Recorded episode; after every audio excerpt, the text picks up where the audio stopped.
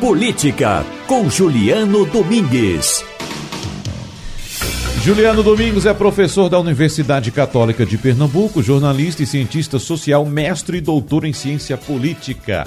Professor Juliano, boa tarde, tudo bem? Tá me ouvindo agora? Agora sim, Wagner, com uma conexão mais estável. Pronto, professor. Então, por gentileza, esse, essa balbúrdia toda em torno do caso Janot. Pois é, Wagner, esse episódio tem tudo para impactar e colocar mais lenha na fogueira ainda da já conturbada política nacional, a partir de dois aspectos que dizem respeito a um conceito trabalhado nas ciências sociais e mais especificamente na ciência política, que é o conceito de civilidade política.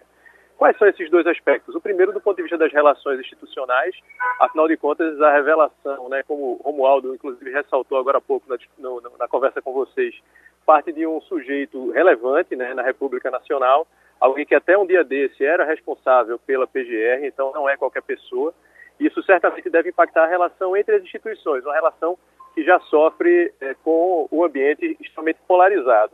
Né? Afinal de contas, ele ocupava, ocupava o posto mais alto do Ministério Público. Então, é, é um fato que vem, inclusive, para fragilizar é, o, a própria instituição, o Ministério Público. Isso porque as instituições elas são feitas, a gente não pode esquecer disso, de indivíduos essa relação ela costuma ser muito próxima ali e uma revelação desse tipo tem tudo para estremecer ainda mais essa relação.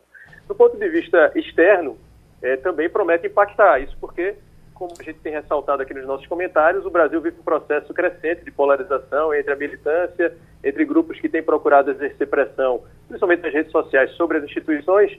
Então, uma fala dessa natureza, num ambiente em que, com regularidade, pessoas têm ido às ruas para questionar a legitimidade do STF é, promete é, encorajar é, atitudes, digamos assim, pouco civilizadas do ponto de vista da resolução de conflitos. E aí a ideia de incivilidade política de falta de civilidade diz respeito justamente à incapacidade que determinados países possuem de resolver seus conflitos através das suas instituições de maneira pacífica, não recorrendo a é, recursos violentos, né, seja do ponto de vista retórico ou então é, de colocar mesmo a mão na massa e efetivar determinadas ameaças.